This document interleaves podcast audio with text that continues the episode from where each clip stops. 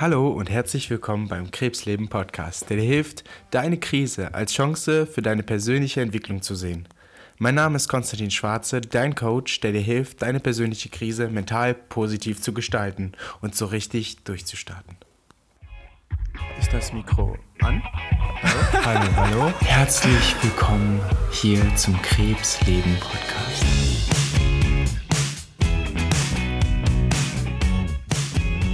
Ich darf heute wieder eine ganz besondere Persönlichkeit hier willkommen heißen. Und das ist der in der Öffentlichkeit bei den einen oder anderen vielleicht bekannt, ähm, Chemoblog. Und Julian, hallo erstmal. Hallo Konstantin. Wie bin ich überhaupt auf dich gekommen, Julian? Als ich im Krankenhaus lag und ähm, selber die Chemotherapie bekommen habe, hab ich, bin ich auf YouTube auf dich gestoßen und habe deine Videos mir anschauen dürfen und äh, zum ersten Mal gesehen, dass jemand in der Öffentlichkeit mit dem Thema Krebs umgeht und seine eigenen Erfahrungen schildert. Julian, wie kam es dazu, dass du damit begonnen hast?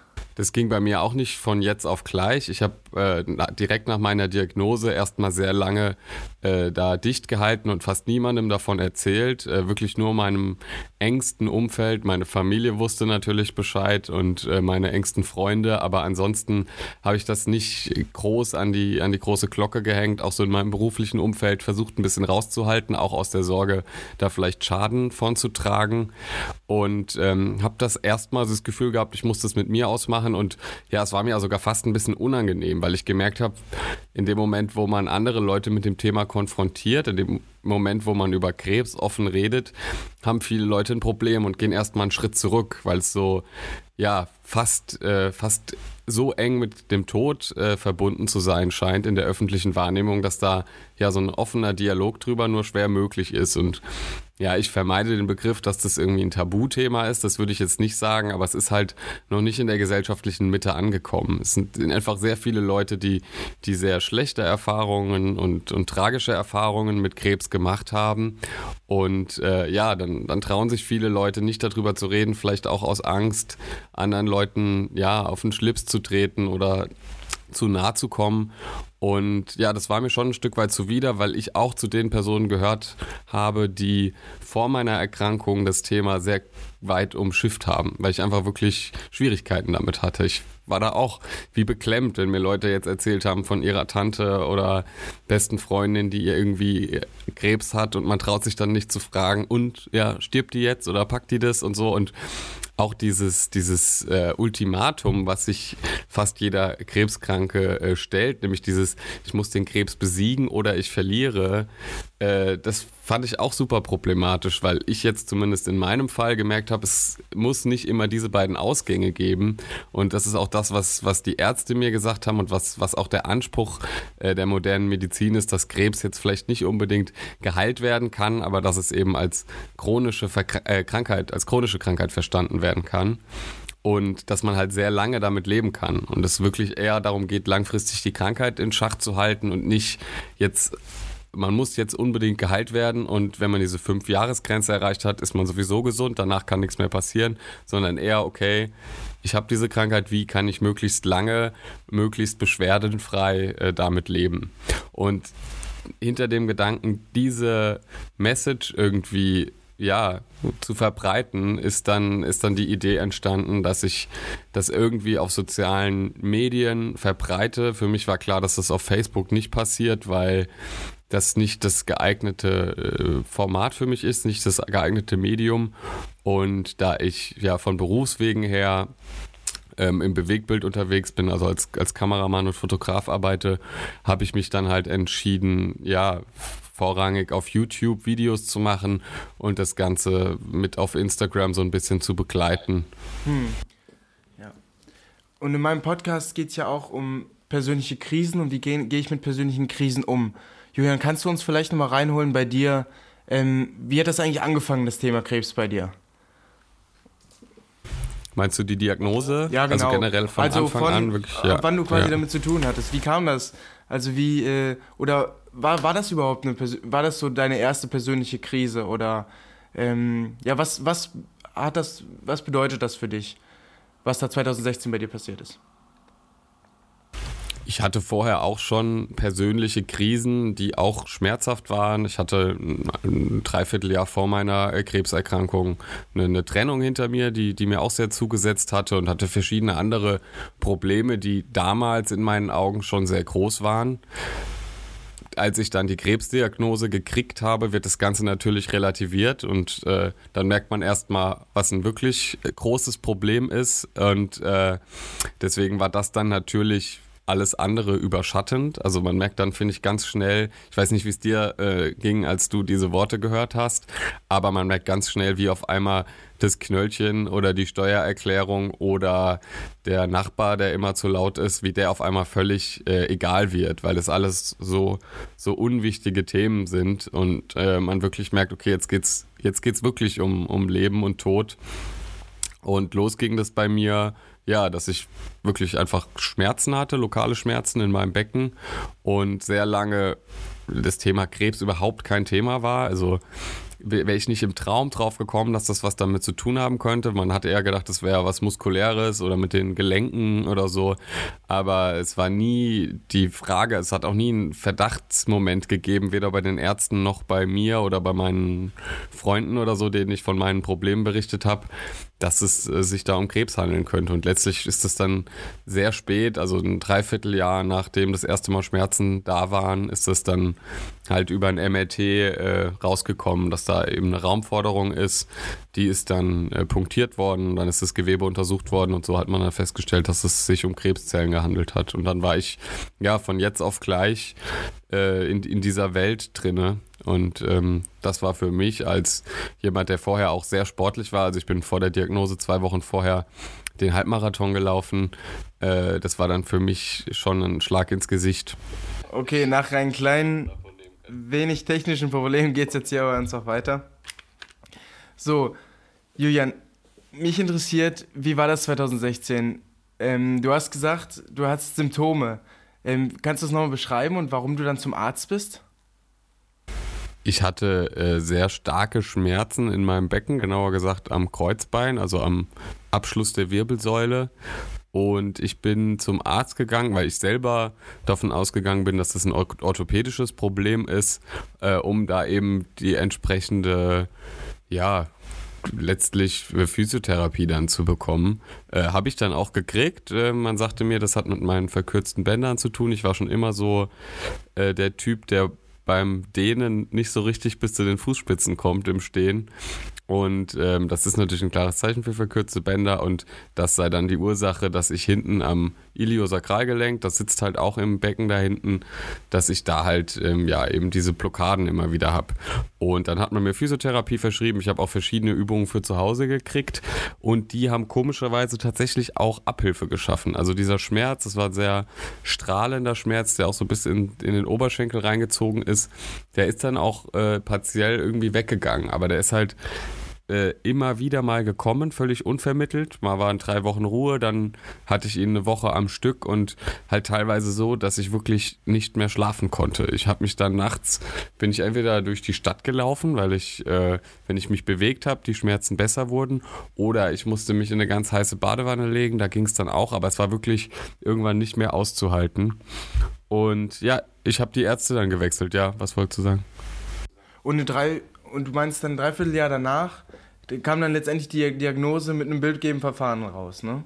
Genau, ja, weil ich den Arzt eben gewechselt habe, immer mal wieder. Ähm, ich war dann bei einem Sportarzt, weil ich halt ja schon auf der Fährte war, dass es sich halt um, um was Muskuläres oder was, was, was Sportliches auf jeden Fall, ein sportliches Problem äh, sich da äh, abbildet. Und dann war ich eben bei einem Facharzt für so Sportverletzungen und der hat dann eine andere Verdachtsdiagnose gestellt, also kein Tumor oder eine Raumforderung, sondern hat gedacht, das was Rheumatisches. Ähm, es gibt so eine Erkrankung, die heißt Morbus Bechterew und äh, da verknöchert über mehrere Jahrzehnte die Wirbelsäule. Also viele alte Leute, die so einen sehr starken Buckel haben, die haben oft einen Morbus Bechterew. Der ist meistens gar nicht diagnostiziert, weil man es halt früher nicht gemacht hat und nicht behandelt hat. Heutzutage kann man den relativ früh erkennen, äh, aufgrund verschiedener Marker im Blut.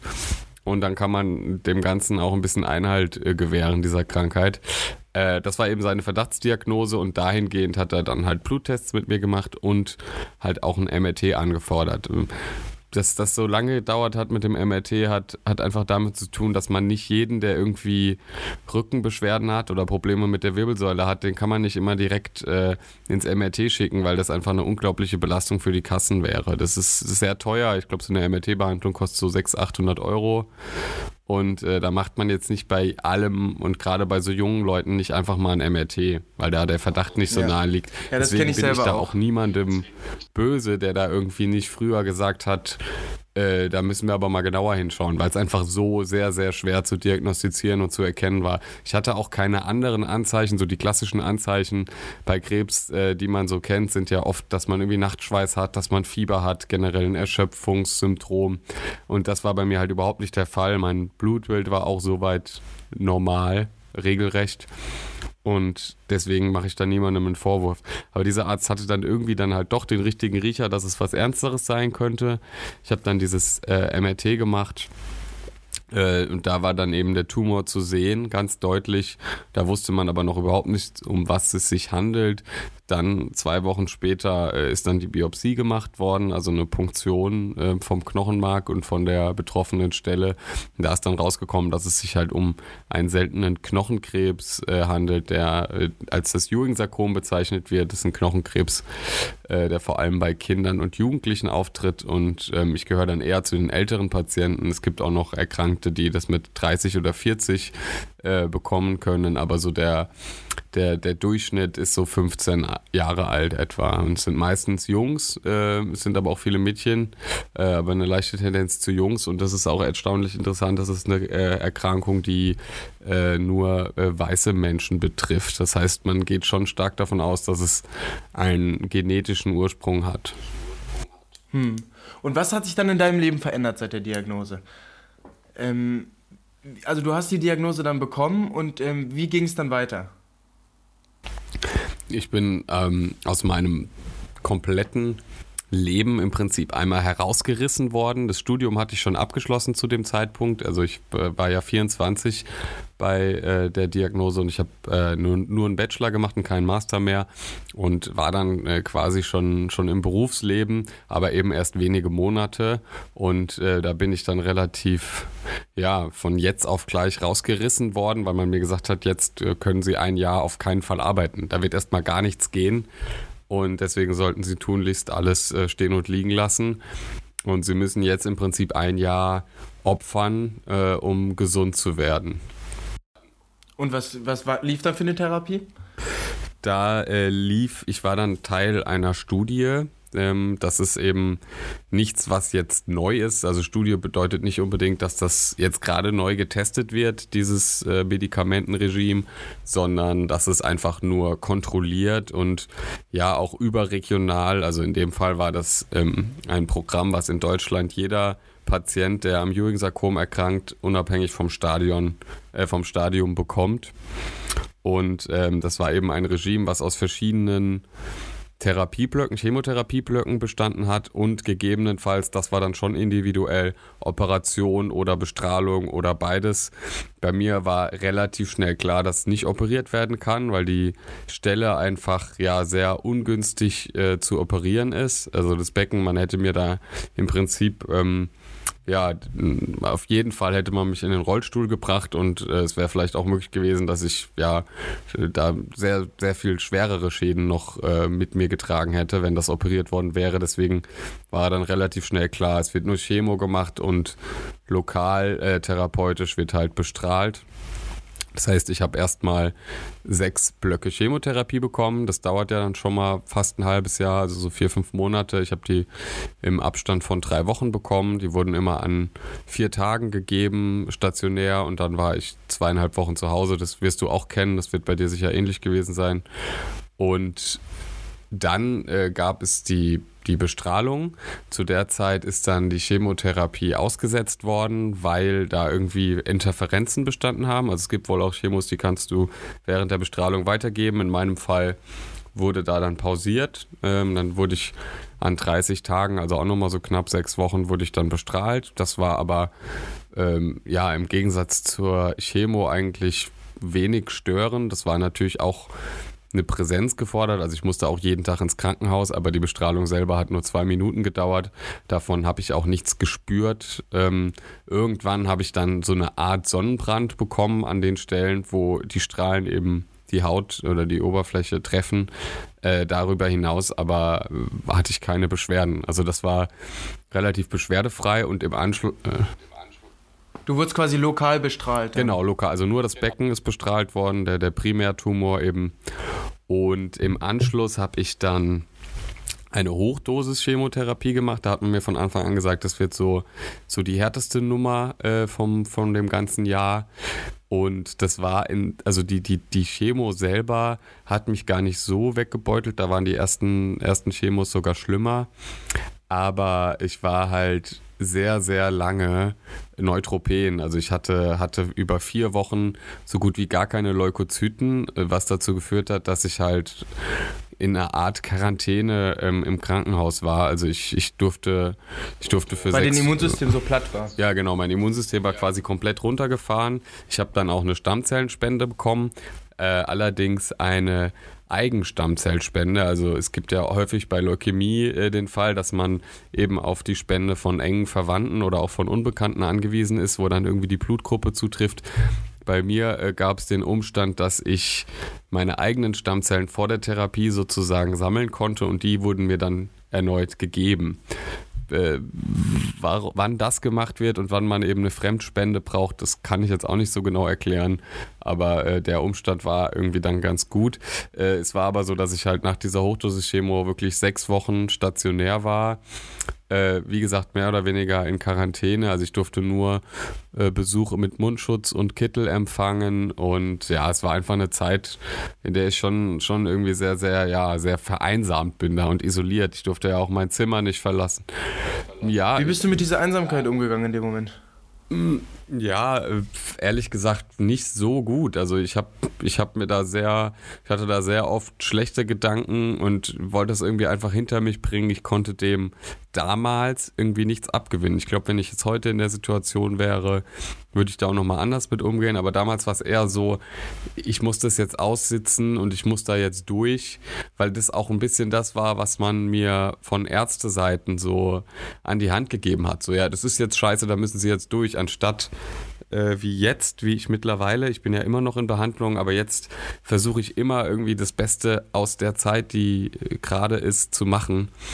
Und ähm, da hatte ich aber damals nicht die nötige Reife oder die Erfahrung für, um, um damit so gut umzugehen, ja. Aber ich habe es irgendwie trotzdem gut durchgestanden und äh, als ich dann zu Hause war, war ich auch unendlich dankbar, dass ich das jetzt hinter mir habe. Dann habe ich nochmal acht äh, Chemoblöcke gehabt und dann war hm. eben dieses erste Jahr abgeschlossen und ähm, ich war unendlich glücklich. Ich habe noch eine Anschlussheilbehandlung gemacht, also einen Reha-Aufenthalt Genau, die war auch super, weil die mit vielen anderen jungen Erwachsenen war. Und Wo war die? Die war in Bad, Bad, Bad Oeynhausen, Bad Oechsen. Das ah, ist. Ja. Äh, Habe ich, hab ich auch schon von gehört. Ja. Das ist, ich glaube, so eine Reha-Klinik extra für junge Erwachsene.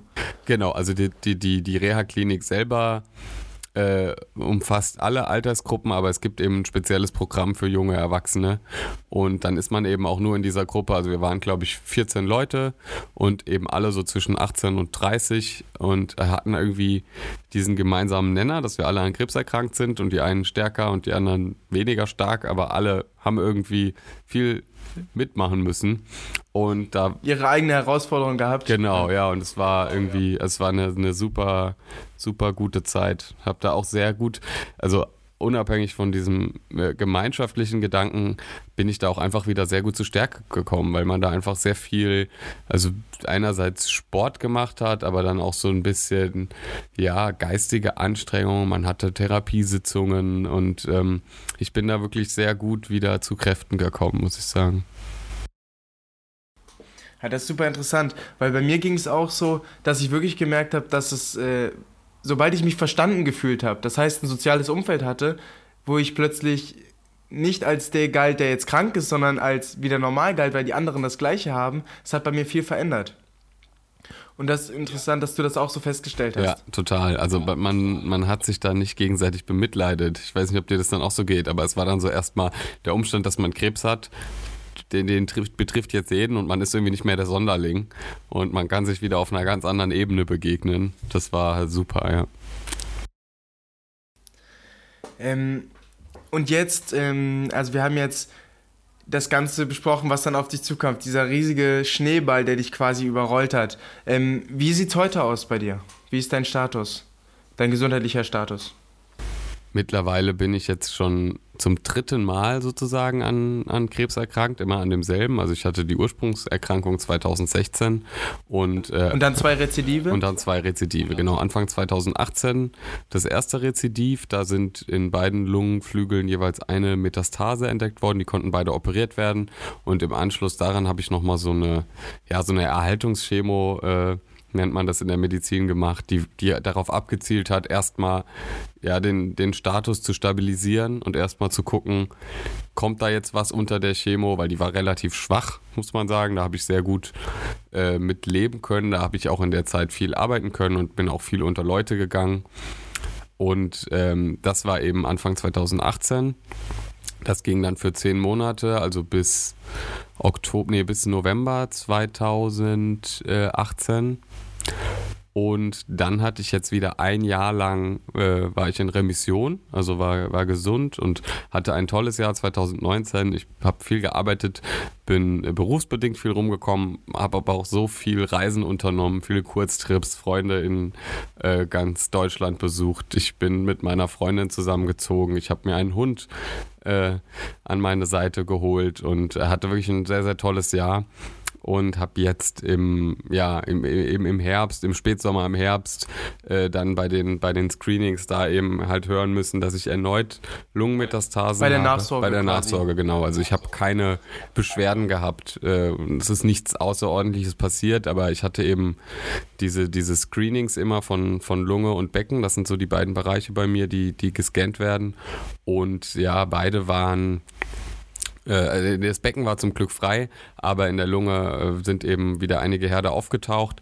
Im rechten Lungenflügel hat sich jetzt rausgestellt, weil ich da schon operiert wurde im November, ähm, waren insgesamt sechs Metastasen und der linke Lungenflügel wird tatsächlich ja jetzt diese Woche, ich weiß nicht, wann der Podcast rauskommt, aber Mitte Januar ähm, wird dann der linke Lungenflügel operiert äh, und dann bin ich theoretisch, klinisch gesehen auch wieder krebsfrei. Also ich bin da sehr weit weg davon zu sagen, dass ich gesund bin, weil das ist wie gesagt jetzt das zweite Rezidiv. Aber es ist dann erstmal wieder so ein bisschen aufatmen. Gleichzeitig muss ich natürlich gucken, was ich jetzt mache, weil nach dem ersten Rezidiv habe ich eben zehn Monate Chemo gemacht und in der Zeit ist eben auch nichts aufgetaucht. Dann habe ich wieder ein Dreivierteljahr Pause und in der Zeit wächst dann da wieder was. Wir sprechen hier von, von Herden, die wirklich äh, im, im sehr, sehr kleinen Bereich sind. Also das waren immer jetzt auch die Herde, die mir in der rechten Lunge entnommen worden sind, die waren so ein bis drei Millimeter groß, also gerade so im sichtbaren Bereich, aber ja, von denen geht dann natürlich trotzdem eine sehr äh, große Gefahr aus. Und ja, ich bin jetzt so ein bisschen am Scheideweg und äh, muss mal abwarten, was äh, welche Optionen ich jetzt habe oder ob ich erstmal abwarte, dass äh, ja, oder ob ich jetzt erstmal abwarte, ob überhaupt nochmal was kommt. Genau, deswegen ist so ein bisschen eine ungewisse Zeit jetzt. Ich muss jetzt erstmal die OP hinter mich bringen und ähm, danach äh, ja richtig irgendwie die, den Blick auf 220. Jetzt ist ja im Außen wirklich viel bei dir passiert in den letzten Jahren, kann man ja schon sagen. Du bist ja quasi ein alter Hase. Ähm, was mich aber noch viel mehr interessieren würde, ist, was ist so im Innen gerade bei dir los? Also wie gehst du damit um, dass immer wieder ähm, ja scheinbar das Universum, Gott, wie man es nennen mag, dir so Blöcke vors, äh, vor den Lebensweg wirft und ähm, ja, was kannst du dem abgewinnen? Wie, woraus ziehst du Hoffnung in so Zeiten, wo es wirklich dunkel zu sein scheint? Ja, es ist ja wirklich, muss man ja sagen, jetzt mittlerweile schon ein Dauerzustand. Und äh, da kannst du dir wahrscheinlich vorstellen, dass so ein Dauerzustand irgendwann nicht mehr so schlimm ist. Also ich weiß nicht, wie es dir mit deiner Erkrankung ging, aber irgendwann gewöhnt man sich einfach dran. Man kann ja nicht den ganzen Tag irgendwie Todesangst haben. Und äh, dadurch, dass das jetzt bei mir ins vierte Jahr gerade geht, bin ich ja überhaupt nicht mehr aufgeregt, sondern ich habe das wirklich als Teil meines Lebens, meines Daseins akzeptiert. Die Sinnfrage habe ich ganz schnell abgeschlossen, die stelle ich mir nicht, weil ich glaube, da kann man nur dran zerbrechen. Also ich muss nicht wissen, warum das so ist. Ich muss nur irgendwie jetzt lernen, einen Umgang damit zu finden und der, dass der bestmöglich mich nicht trotzdem von meinen Träumen und Wünschen, die ich jetzt noch so habe, äh, abhält. Und äh, deswegen ist dieses Thema für mich komplett weg. Und alles andere, genau, ist eben Normalität geworden, es ist Alltag und äh, deswegen erfreue ich mich einfach an den Tagen, wo alles gut ist und die Tage, die nicht so gut sind, die sind wie gesagt fast, fast normal. Leider. Also Klingt jetzt auch schlimmer, als es ist, aber es ist, wie gesagt, durch diesen dauerhaften Zustand.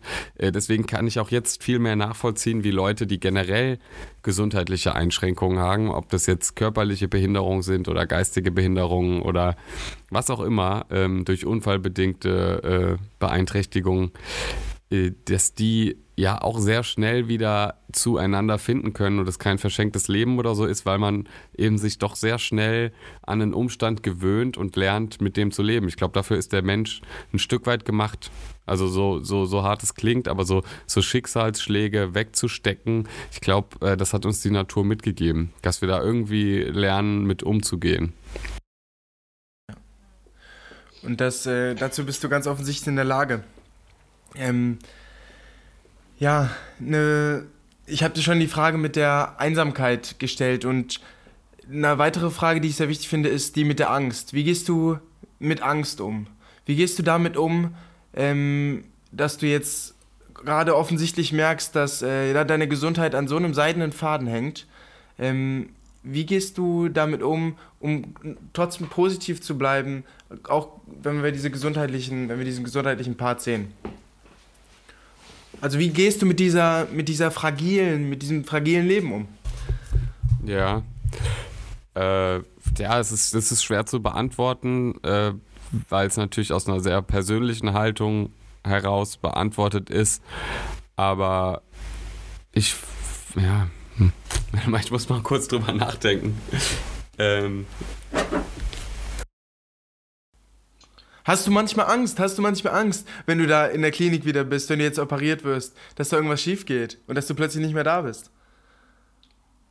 Es ist so ein bisschen schwer zu beschreiben. Also vor dem Tod selber habe ich gar nicht so große Angst, weil ich mir wirklich vorstelle, dass der Zustand derselbe ist wie der, den man vor der Geburt hat. Und das finde ich irgendwie relativ beruhigend, weil da gab es die Erde ja auch schon ein paar Millionen Jahre und es hat einem irgendwie nichts ausgemacht. Also man existierte einfach nicht. Und das ist auch so ein bisschen meine Vorstellung vom Jenseits.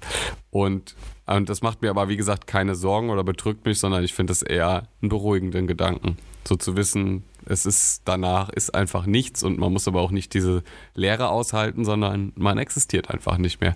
Aber ich habe natürlich Angst vor den Momenten vor dem Tod, äh, mich verabschieden zu müssen, meine Liebsten äh, hinter mir zu lassen äh, das ist natürlich eine Sorge, äh, die mich immer wieder plagt. Ich gebe dem Ganzen nicht zu viel Raum, aber ich glaube, es ist auch gefährlich, solche äh, Sorgen und Ängste gar nicht zuzulassen. Deswegen versuche ich immer mal wieder, ja, mich damit auseinanderzusetzen und äh, dem Ganzen nicht zu viel Raum zu geben, aber halt, wenn es passt und wenn ich auch selber die Kraft habe, mich damit auseinanderzusetzen, dann das so ein bisschen abzuarbeiten und in Momenten, wo es irgendwie einfach nicht so passt, ja, weil ich dann eben andere Dinge äh, zu tun habe. Also jetzt stehe ich ja, wie gesagt, vor einer wichtigen Operation und da setze ich mich nicht mit, den, mit den, meinen Existenzängsten auseinander. Aber äh, wenn ich wieder gestärkt bin, äh, dann, dann suche ich eben diesen Raum und gebe diesem Thema auch einem einen Raum. Und ich glaube, das ist ein, ein großer Faktor, um, um damit umgehen zu können und das handhaben zu können. Hm. Ich habe dich ja, wie gesagt, kennengelernt über YouTube und äh, meine Frage ist noch, ähm, an wen sind deine Videos eigentlich gerichtet? Warum, an wen machst du das? Meine Videos sind äh, vor allem an ebenfalls Krebserkrankte gerichtet, die irgendwie vielleicht am Anfang ihrer Erkrankung stehen und ja, vielleicht einfach wirklich so einen Gesprächspartner, einen virtuellen Gesprächspartner suchen oder da ein bisschen was erfahren wollen, was sie erwartet, weil ich habe ehrlich gesagt schon auch gesucht und zumindest Männer habe ich gar keine gefunden, die öffentlich über ihre Krebserkrankung reden und ich bin ein Typ, der sich schon mit seinem eigenen Geschlecht mehr identifiziert. Jetzt stelle ich selber fest, dass viele, die mir schreiben, eher Frauen sind. Äh, deswegen war es mal eine schöne Abwechslung, mal, mal von dir was zu hören. Aber ähm, der, der, Podcast, der, der, der, äh, der YouTube-Channel und Instagram von mir sind vor allem an, an eben Krebserkrankte und deren Angehörige gerichtet. Also es ist schon kla klassisch diese Blase. Ich bin irgendwie nicht ja, ich glaube, mein Content ist auch einfach für Leute, die sich nicht mit in diesem Themengebiet äh, auseinandersetzen, für die ist das eher uninteressant, weil ich ja auch sehr wenig Privates äh, von mir preisgebe. Das ist schon sehr klar getrennt irgendwie für mich. Und deswegen ist, bespielt sich das eigentlich alles in diesem, Pod, äh, in diesem, in diesem Themenumfeld Krebserkrankte und deren Angehörige ab. Hm. Ja, da haben wir auf jeden Fall, da teilen wir offensichtlich die gleiche Vision, beziehungsweise sind daran interessiert, einfach damit auch offener umzugehen, klarer zu kommunizieren, ja. was Herausforderungen für uns alle sind, die wir dann doch irgendwie teilen. Ich habe am Ende noch so eine kleine Fragerunde an die Leute. Ja, ich, äh, ich muss nur sagen, ich habe jetzt noch fünf Minuten, ne? Nur, dass du Bescheid weißt. Genau. Ich, aber es kriegen wir hin. ja, super, okay. Ja. Perfekt. Julian, was würdest du dir raten, wenn du jetzt nochmal, sagen wir, im Jahr 2016 sind, ähm, was würdest du dir raten, ähm, nochmal anders zu machen? Bereust du manche Sachen während dieser Krebstherapie, manchen Umgang, wie du mit Sachen umgegangen bist? Gibt es da irgendwas, wo du dir wirklich denkst, boah, da hätte ich mal früher drauf kommen können? Was du vielleicht Hörern mitgeben kannst, die äh, auch vor genau so einer Situation stehen? Ja, sehr gute Frage. Ich würde von Anfang an versuchen, wirklich das Beste draus zu machen. Und nicht so diese Haltung, die ich wirklich am Anfang hatte und die man mir auch vermittelt hat, äh, jetzt Augen zu und durch, du musst jetzt irgendwie dieses Jahr herschenken, das hat man mir wortwörtlich so gesagt, hat mir meine allererste Onkologin gesagt, sie müssen jetzt ein Jahr herschenken, damit sie danach viele lange Jahre leben können. Und ich glaube, egal wie hart die Therapie ist, äh, man kann immer irgendwie das Positive daraus gewinnen. Und wenn ich jetzt zurückblicke, klar, ich habe auch aus dem ersten Jahr meine Erkenntnisse gezogen und habe die irgendwie, habe das Beste versucht daraus zu machen. Aber ich glaube, da könnte man noch mehr, ja, einfach hinnehmen und, und schneller umschalten und sagen, okay, ich muss ja jetzt gar nichts herschenken. Ich mache mir jetzt so eine gute Zeit, wie es geht und ich lasse mir von niemandem sagen, was ich irgendwie essen oder trinken soll, sondern ich lebe jetzt und wenn ich Lust habe, auf dieses Konzert zu gehen, dann gehe ich auf dieses Konzert, egal ob ich da jetzt irgendwie, ja, meine Leukozyten vielleicht zu niedrig sind und ich mich anstecke. Ähm, also da, ich, ich wollte jetzt auch nicht zur, zur Unvorsichtigkeit hier aufrufen, aber man darf, glaube ich, in der Situation sich deutlich mehr rausnehmen. Und ich habe auf jeden Fall durch die Erkrankung gelernt, ich war vorher so ein notorischer Ja-Sager, ich konnte äh, fast nichts ablehnen und habe oft meinen eigen, meine eigenen Wünsche immer hinter die Bedürfnisse anderer gestellt. Und äh, die Krankheit hat mich schon sehr gelehrt, äh, dass, dass ich mich selbst eigentlich als allererstes fragen sollte, was ich will und sich selbst gut behandeln, sich selbst so behandeln, wie man ja jemanden äh, behandeln würde, den man liebt. Und das macht man nämlich irgendwie viel zu selten. Das hast du schön gesagt, weil so geht es mir auch. Ich habe auch lernen dürfen, dass Zeit wichtiger ist, als ich je ja, geträumt hätte. Ähm, dann habe ich noch eine Frage und zwar, was ist das Buch, was sich während der Krebszeit vielleicht begleitet hat, was dich zu innerer Stärke geführt hat oder dir geholfen hat?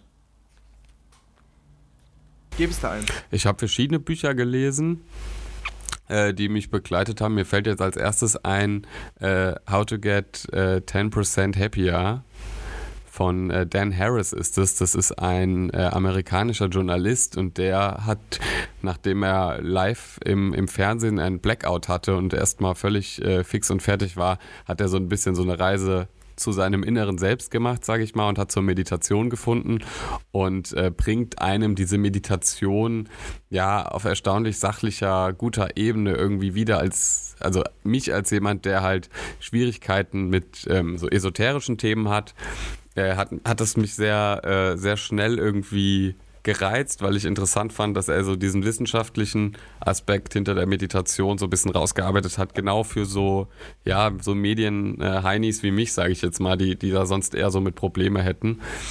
Äh, das war ein Buch und was ich jetzt äh, im letzten Jahr gelesen habe, äh, ist auch ein amerikanischer Autor, Mark Manson heißt der. Und das äh, Buch heißt äh, die, die subtile Kunst des Draufscheißens im Deutschen. Und äh, der beschäftigt sich, also das ist eine Art Selbsthilfebuch. Äh, der Begriff äh, klingt irgendwie erstmal negativ behaftet, aber er macht das auf erstaunliche gute Art und Weise, weil er halt eben nicht diesen Ansatz hat, man muss irgendwie aus allem was Positives gewinnen und äh, aus allem das Beste draus machen, sondern so sein, sein Leitsatz ist so ein bisschen, dass äh, die Tatsache, etwas äh, zu akzeptieren, dass man an etwas scheitert, dass das äh, ja eher ein Erfolg zu verbuchen ist, anstatt äh, etwas, was nicht gut läuft. Na, ich kann es leider nicht mehr wiedergeben. Also das Buch äh, kann ich sehr warm äh, empfehlen. Äh, Mark Manson, wie gesagt, die subtile Kunst des Draufscheißens, kann man mal reinlesen. Danke dir. Dann noch meine Abschlussfrage jetzt. Was wünschst du dir noch mehr vom Außen, von der Gesellschaft, von der Welt für Menschen, die ähnliche Herausforderungen wie du teilen? Was wünschst du dir, wie, wie damit umgegangen wird? Vielleicht vom medizinischen System? Hast du Wünsche? Ja, also abgesehen davon, dass ich mir natürlich äh, langfristig eine bessere medizinische äh, Versorgung von Krebserkrankten wünsche. Also dass man eben einfach bessere Medikamente, gezieltere Medikamente findet als die Chemotherapien. Äh, ja, würde ich mir schon wünschen, wenn ja, wir als Ausnahme, weil die jungen Erwachsenen, die an Krebs erkrankt sind, die fallen schon so ein bisschen durchs Register, äh, sowohl bei der ähm, sozialen Unterstützung, also sowohl vom Sozialstaat als auch bei medizinischen Studien und so weiter, sind wir halt immer die, die kleinste Gruppe, weil Kinder sind zwar auch nicht so viele, aber da wird besonders großen Wert gelegt und ältere Menschen äh, sind die Gruppen halt einfach größer.